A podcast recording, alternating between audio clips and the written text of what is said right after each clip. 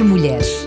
Histórias, saúde, relacionamentos, família, beleza, entre outros assuntos abordados de forma transparente num ambiente agradável. Entre Mulheres, com Érica Medeiros. Olá! Seja bem-vinda novamente à rubrica Entre Mulheres. E sabe qual o assunto de hoje? Infertilidade. Você sabia que uma em cada seis pessoas do mundo sofre de infertilidade? Isso inclui homens e mulheres. Mas vamos falar sobre as mulheres. Afinal, esse é um programa de mulher. Esses são os dados publicados pela Organização Mundial da Saúde. A infertilidade é quando uma mulher não consegue engravidar após 12 meses ou um ano de tentativa de forma natural.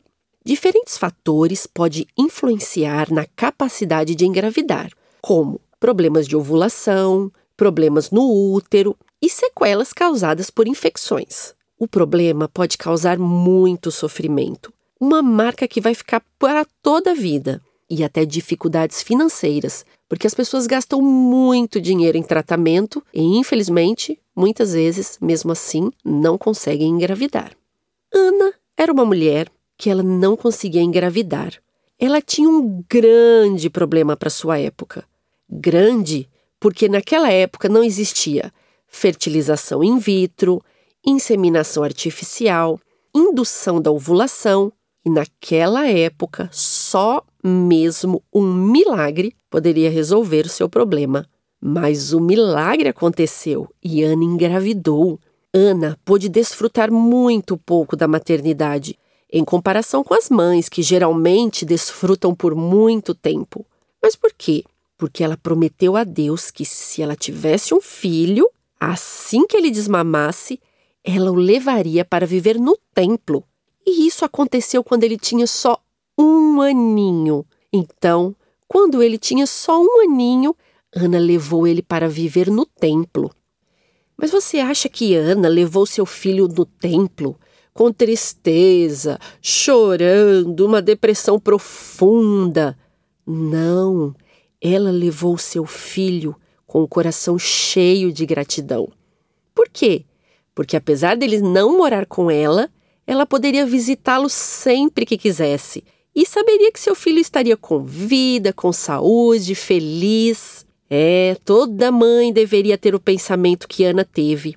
Ela reconheceu que a maternidade é um grande presente de Deus. Muitas mães, hoje, são descuidadas nos cuidados espirituais que deve ter para com seus filhos. Mas o pior é que às vezes elas nem percebem ou não acreditam que estão sendo negligentes. Como diz aquele ditado, dar o exemplo não é a melhor forma de influenciar os outros, é a única forma. Quando ela negligencia aspectos importantes da vida, como se alimentar bem, fazer exercício, assistir bons filmes, ler um bom livro, orar, ir à igreja, ela ensina seus filhos a serem negligentes também. Mas vamos às lições de hoje. O que podemos aprender com Ana? A primeira lição é que fraqueza é força. Ana nos ensina que fraqueza é força. Alguns estudiosos especulam que Ana tinha depressão. Uma outra mulher chamada Penina ridicularizava Ana, ria de Ana, e Eli, que cuidava do templo, achou que ela estava bêbada. Mas, mesmo com a situação de infertilidade e tanta gente contra Ana, ela escolheu estar sempre perto de Deus e encontrar esperança nele. Sabe que na nossa sociedade atual nós somos ensinados a encontrar forças em nós mesmas? Esses dias ouvi uma seguinte frase: Sei que tudo que eu preciso eu posso encontrar em mim mesma. Força, fé, amor, felicidade, tudo isso está dentro de mim. Eu, às vezes, só tenho dificuldade em encontrar. Faça as perguntas certas para si mesmo e encontre as respostas. Mas nós sabemos que sozinhas nós não vamos a lado nenhum. Todas nós precisamos de uma amiga, um familiar, um ombro amigo para chorarmos quando estamos precisando.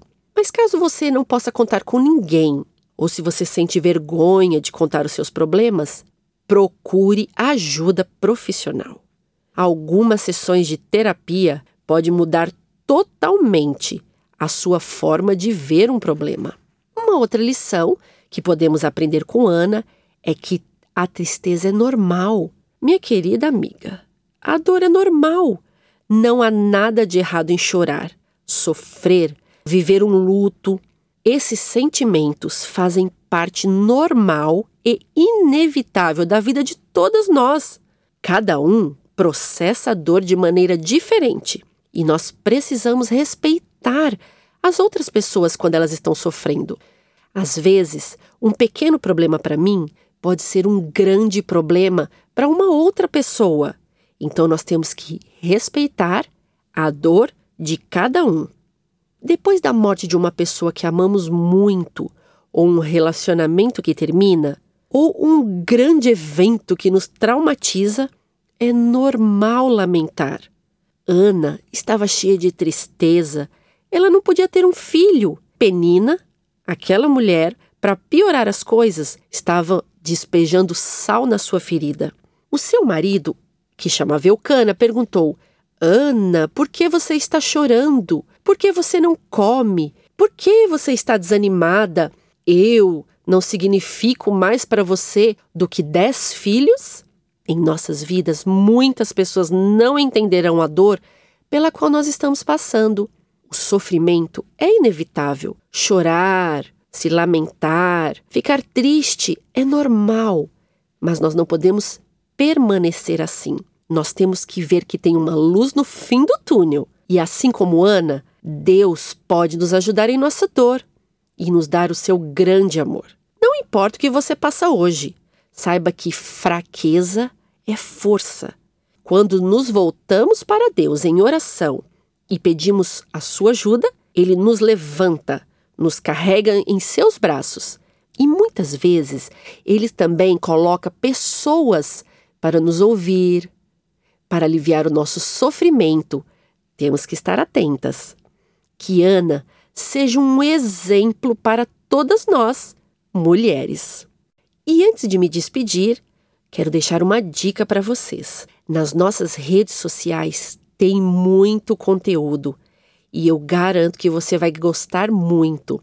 Tem coisa para as mães, para mulheres, tem várias informações, vários posts, várias dicas legais. Então, se você não nos segue nas redes sociais, comece a nos seguir e tenho certeza que você vai gostar. E o nosso próximo assunto será a carga mental que recai sobre todas as mulheres. Aguardamos você porque será um assunto que com certeza ninguém poderá perder. Um beijo grande e até lá!